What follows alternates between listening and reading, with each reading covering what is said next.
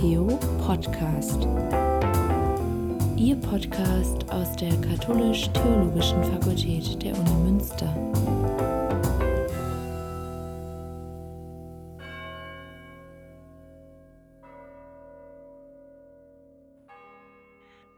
Rebecca Kelm studiert katholische Religionslehre und Geographie mit dem Ziel Lehramt. Sie ist unter anderem studentische Mitarbeiterin beim Theo-Podcast.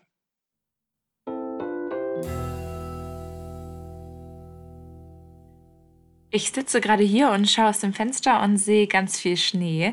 Und dazu muss ich sagen, dass das hier nicht so üblich ist, hier in Münster. Und äh, dass wir das seit Jahren nicht hatten. Das ist einerseits total schön. Ich freue mich über Schnee, äh, der fällt. Das macht das alles irgendwie ein bisschen ruhiger und entschleunigter aber lässt mich auch Fragen stellen, denn man muss wissen, ich studiere Theologie und Geographie und da kommt man ganz schnell bei beiden Fächern auf das Thema Klimawandel. In der Geographie ist, denke ich, vielen einleuchtend, warum das Thema ist. In der Theologie ist das vielleicht noch mit einem kleinen Fragezeichen versehen. Zuallererst gehen wir davon aus, dass wir, wenn wir die Natur anschauen, Gottes Schöpfung gegenüberstehen. Und damit äh, klingelt es bei mir im Kopf und es äh, kommt das Wort Herrschaftsauftrag im Kopf. Klar, das können wir auch ganz negativ sehen, denn was heißt es denn schon, sich die Erde unterwürfig zu machen und über die Tiere zu herrschen, scheint ja eher so ein Machtgefälle zu sein und eine Macht über die Erde und über die Natur, über die Schöpfung Gottes. Und auch ja, Papst Franziskus schreibt in seiner Enzyklika Laudato Si in einer Retrospektive, wir sind in dem Gedanken aufgewachsen, dass wir ihr Eigentümer und Herrscher seien, berechtigt sie auszuplündern. Und genau dieser Aspekt ist ja total wichtig dabei. Also, wenn wir das Wort herrschen hören, dann geht es um Macht. Und das ist gar nicht auszublenden. Aber interessant wird es dann, wenn wir gucken, in welchen Kontexten wird das Wort herrschen eigentlich noch gedacht und gesprochen und geschrieben in der Bibel. Und dann können wir eigentlich auch sagen, wenn wir das Wort herrschen mit dem Wort dienen verstehen, dann ist das eher ein Aspekt des Nicht-Degradierens der Erde, sondern einer, eines Komplementierens.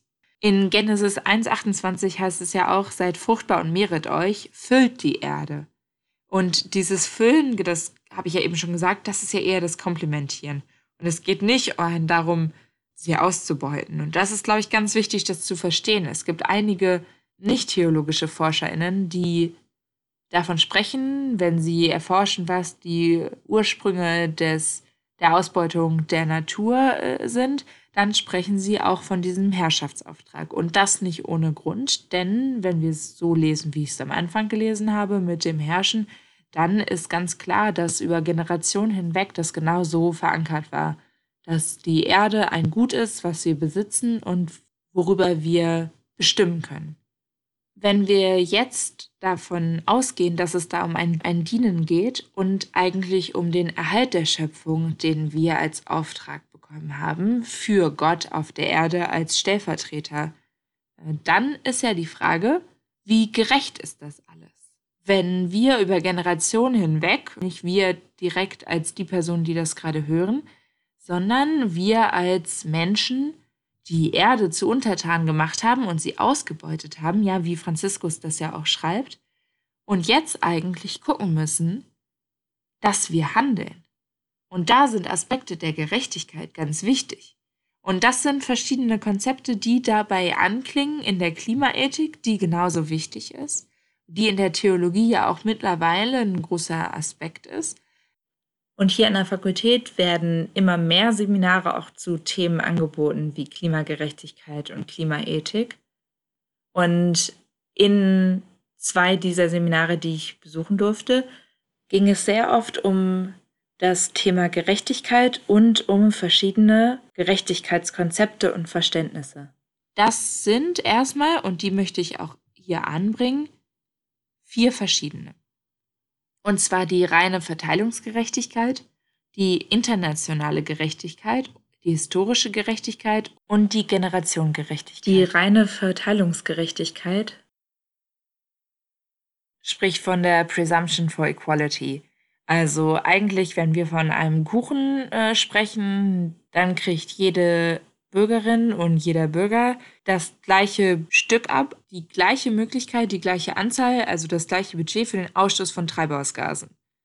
Und die Argumentationskette, die gilt äh, dadurch, dass durch den Klimawandel Leid für Menschen und Natur verhindert werden sollen, äh, muss also ein weltweiter Temperaturanstieg, ein Anstieg der Meeresspiegel sowie eine Zunahme der extremen Wetterereignisse minimiert werden. Also muss die kumulierte Menge an Treibhausgasen in der Atmosphäre langfristig stabilisiert werden.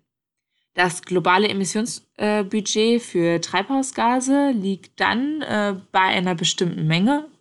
Das ist hier zwischen 2010 und 2050 bei 560 Milliarden Tonnen CO2. Daraus ergibt sich dann bei einer, ja, sagen wir mal, Bevölkerung von 7 Milliarden Menschen ein Pro-Kopf-Wert von 2 Tonnen pro Jahr. In der Literatur wird diese, dieses Prinzip, diese Position als Kontraktion und Konvergenz bezeichnet. Man spricht dann auch von der ethischen Position ähm, des Emissions- oder Zertifikatsegalitarismus, wenn das knappe Gesamtbudget auf die Zahl der Personen aufgeteilt wird und jede Person die gleichen Nutzungsrechte zugesprochen werden. Eine Kritik, die dabei anzuwenden ist, ist auf jeden Fall das Klimaregionen-Argument. Und zwar, dass die Zuteilung des Budgets zu undifferenziert passiert. Zum Beispiel, wenn Menschen in gemäßigten Klimaregionen, die nicht viel Energie zum Kühlen oder Heizen benötigen, erhalten das gleiche Budget wie Menschen, die in Äquatorregionen oder Polarregionen äh, leben und viel mehr Budget eigentlich brauchen und viel mehr Energie benötigen zum Heizen oder Kühlen, um auf die, die ähnliche Lebenssituation wie die Menschen in gemäßigten Klimazonen zu kommen. Und dann sprechen wir ja von einer Ungleichheit, obwohl wir im Prinzip alles gleich verteilt haben. In den Fällen von sozialen oder ökonomischen Ungleichheiten müsste eigentlich vom Egalitarismus abgewichen werden die Argumente, also das Klimaregion-Argument und das Prinzip der sozialen und ökonomischen Ungleichheiten, die eigentlich kein Nachteil sein dürfen, sind intellektuell ansprechend, aber praktisch kaum umsetzbar. Zum Beispiel müsste, wenn man versucht, diese sozialen Ungleichheiten zu unterscheiden, eigentlich ja so eine Prüfbehörde entstehen, die dann eine Beweislast äh, anbringt und sagen kann, naja, die Person verdient so und so viel CO2-Ausstoßbudget oder auch Energiekonsumbudget. Und dann muss geguckt werden, ob tatsächlich die CO2-intensiven Aktivitäten die Schwächsten der Gesellschaft zugutekommen. Das ist, wenn man das schon hört, eigentlich nicht machbar. Eine andere Art darauf zu reagieren ist der Prioritarismus. Und das Konzept versucht sozusagen den Personen, die am wenigsten Wohl oder Ressourcen haben, aus diesem Grund schon heraus höhere CO2-Budgets äh, zuzusprechen. Also wird zum Beispiel das Greenhouse Development Right Model von einigen NGOs in Entwicklungsländern als Gegenentwurf zu Kontraktion und Konvergenz betitelt und beworben, weil es die finanziellen Transfer der dritten Welt, die im Rahmen von Klimaverhandlungen diskutiert werden, in die allgemeine Entwicklungsdebatte einbetten. Bei diesen anderen Prinzipien ist trotzdem das Problem, dass das Klimaproblem und das generelle Armutsproblem miteinander vermischt werden. Das heißt, es ist keine klare Beantwortung äh, der Frage, was dann gerecht ist, wer wie viel kriegen sollte. Ein anderes Prinzip ist das Prinzip der internationalen Gerechtigkeit, wobei es nicht auf die einzelnen Bürgerinnen und Bürger drauf ankommt und geguckt wird, sondern auf die Staaten und ihre politischen Führungen. Die entscheiden dann über Emissionsrechte. Das Problem bei so einem Prinzip der internationalen Gerechtigkeit ist natürlich in der Realität das Problem, dass in Weltparlamenten, die dann in welcher Form auch immer, immer wieder das Problem haben, dass einzelne Staaten und Nationen unterrepräsentiert sind und sozusagen eine unterschiedliche Verhandlungspositionen innehaben und da sozusagen darin schon ein Machtgefälle drin ist und eine Ungerechtigkeit und dass auch oft nationale Interessen verfolgt werden. Das Prinzip spricht also an, dass Hochemissionsländer und Niedrigemissionsländer sich in der Mitte treffen. Das heißt, verschiedenen Staaten verschiedene Ziele aufgesetzt werden. Die Staaten, wo aktuell deutlich zu viel Treibhausgas in die Atmosphäre emittiert wird, müssen die Emissionen senken oder entsprechende Zertifikate einkaufen.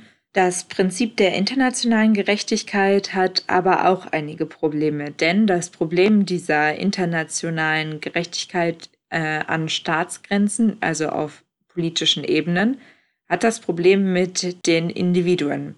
Denn wenn ich jetzt zu Hause sehr energiesparsam lebe, ich verzichte zum Beispiel auf Fliegen oder ich heize kaum im Winter, dann habe ich das Pech, dass ich in diesem Land lebe, in dem eher Menschen verschwenderisch mit Energie umgehen. Dann muss ich zum Beispiel trotzdem im Rahmen eines Klimaabkommens auf dem Prinzip der internationalen Gerechtigkeit beruhend Ausgleichszahlungen an andere Länder leisten. Obwohl ich ja persönlich keinen hohen CO2-Ausstoß vorweise. Das dritte Prinzip, was ich vorstellen möchte, ist das Prinzip der historischen Gerechtigkeit. Und das springt auf den Punkt der industriellen Revolution an.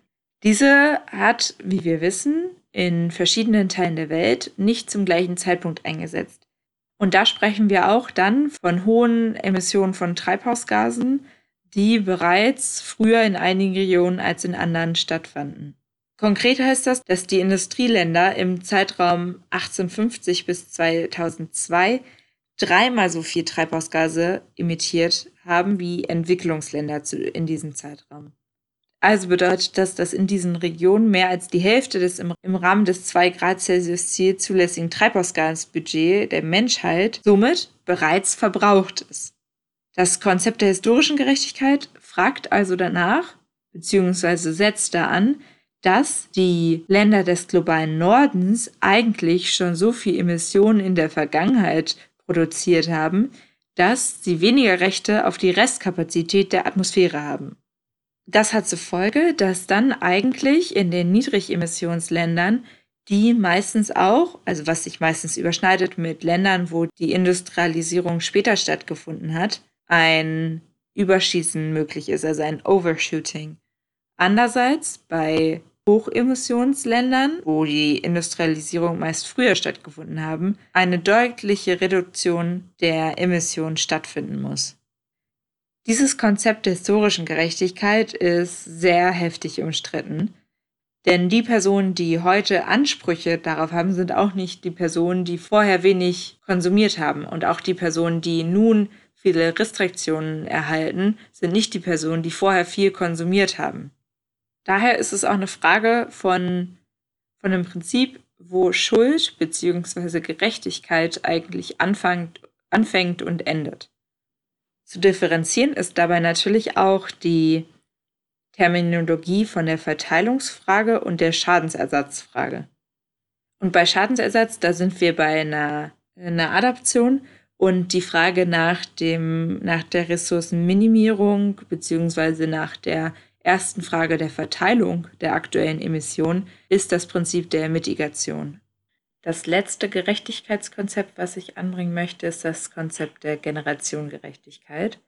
Und in dieser Generationengerechtigkeit spricht man oft im Gegensatz zu der historischen Gerechtigkeit von einem Blick in die kommenden Generationen und dabei auch in einer Unterscheidung zwischen zwei verschiedenen Prinzipien, und zwar das Erwartungswertprinzip und dem Vorsichtsprinzip. Das Problem beim Erwartungswertprinzip ist, dass wenn wir danach schauen, was auf jeden Fall zu erwarten ist in der Zukunft, wir für unser heutiges Handeln wenig daraus schöpfen können und sozusagen wenig Handlungsnotwendigkeit schlagen können. Bei dem Vorsichtsprinzip, also dem Precautionary Principle, sind sich EthikerInnen fast einig, dass das das bessere Prinzip ist, um den Schutz kommender Generationen zu gewährleisten. Denn dabei wird das zeitverzögerte Wirken unseres Handels mitbedacht und sozusagen geringere Kosten eines Fehlers äh, mit eingerechnet. Wenn man das Prinzip des Wohlstands mit einrechnet, geht es bei der Generationengerechtigkeit nicht darum, der zukünftigen Generation, der Nachfolgegeneration, ein höheres Wohl zukommen zu lassen als der heutigen Generation, sondern bestimmte Ressourcen über verschiedene Generationen aufzuteilen. Und Es gibt immer wieder Personen, die bei dem Prinzip der Generationengerechtigkeit anbringen, dass wahrscheinlich zukünftige Generationen Innovationen und Erfindungen machen, die die Ressourcenproduktivität erhöhen, beziehungsweise auch Geoengineering-Projekte, die schaffen, den Kohlenstoff zu senken. Wenn man dann aber das Vorsichtsprinzip anwendet, dürfen wir nicht damit rechnen, denn das würde heißen, dass wir jetzt so viel konsumieren können und äh, imitieren können, wie wir wollen, weil in der Zukunft wahrscheinlich, was wir nicht wissen, jemand kommt und das wieder rückgängig machen könnte. Ein wichtiger Punkt, der dabei zu beachten ist, finde ich, dass beim Klimawandel die Kosten kommender Generationen für die Anpassung in der Zukunft, also die Adaption, wahrscheinlich viel höher sind als die Kosten der heutigen Generation für eine Mitigation, also eine Vermeidung von mehr Emissionen. Von dieser Mitigation und Adaption, also Vermeidung und Anpassung, spricht auch das IPCC, das Intergovernmental Panel on Climate Change, und zeigt, dass die Kosten für die Anpassung, zum Beispiel für Bau von Dämmen oder Bewässerungssysteme für Gebiete mit weniger Niederschlag, Veränderung der Kultivierung, Rettung von durch den abrupten Klimawandel bedrohten Tierarten und ähnliches, höhere Kosten entstehen als für zum Beispiel Nachrüstung von Fabriken mit Kohlenstoffauffanganlagen oder Isolierung von Gebäuden oder Reduzierung von Flugreisen, Fleischkonsum und Waldrodung und zum Beispiel auch Kinderkriegen, denn das habe ich auch schon öfter in dem Kontext von Klimagerechtigkeit gehört, dass es eigentlich nicht gerecht ist, Kinder in diese Welt zu setzen, wenn wir sagen, dass wir den Bedürfnissen dieser Kinder nicht gerecht werden kann und ein Bevölkerungswachstum dem Klimawandel eigentlich noch schaden würde weil eine Reduzierung der Person ebenso eine Lösung für den Klimawandel sein kann. Und dann ist die Frage, was man eigentlich mit diesen ganzen Informationen über verschiedene Gerechtigkeitsprinzipien anfangen kann. Mir hat es auf jeden Fall geholfen zu verstehen, wie Entscheidungen in der Politik getroffen werden. Mir hat es äh, geholfen zu verstehen, was für Optionen eigentlich notwendig sind und in der Ethik, in der Moral zu gucken, was ist eigentlich das Prinzip einer Gerechtigkeit an diesem praktischen Thema? Und ganz spannend finde ich bei dem Thema auf jeden Fall die Frage nach dem eigenen Umgang mit dieser Gerechtigkeit. Und für mich war es auch ganz klar ein Ausrufezeichen, dass ich als Theologin, dass ich als Geografin da auch ein Augenmerk drauf haben muss. Denn eine Generation Gerechtigkeit, eine historische Gerechtigkeit und andere Gerechtigkeitsprinzipien gehen auch nicht nur immer auf mich ein, sondern es geht auch um den Dienst an der Nächsten. Und das spricht die Christinnen und Christen auch direkt an.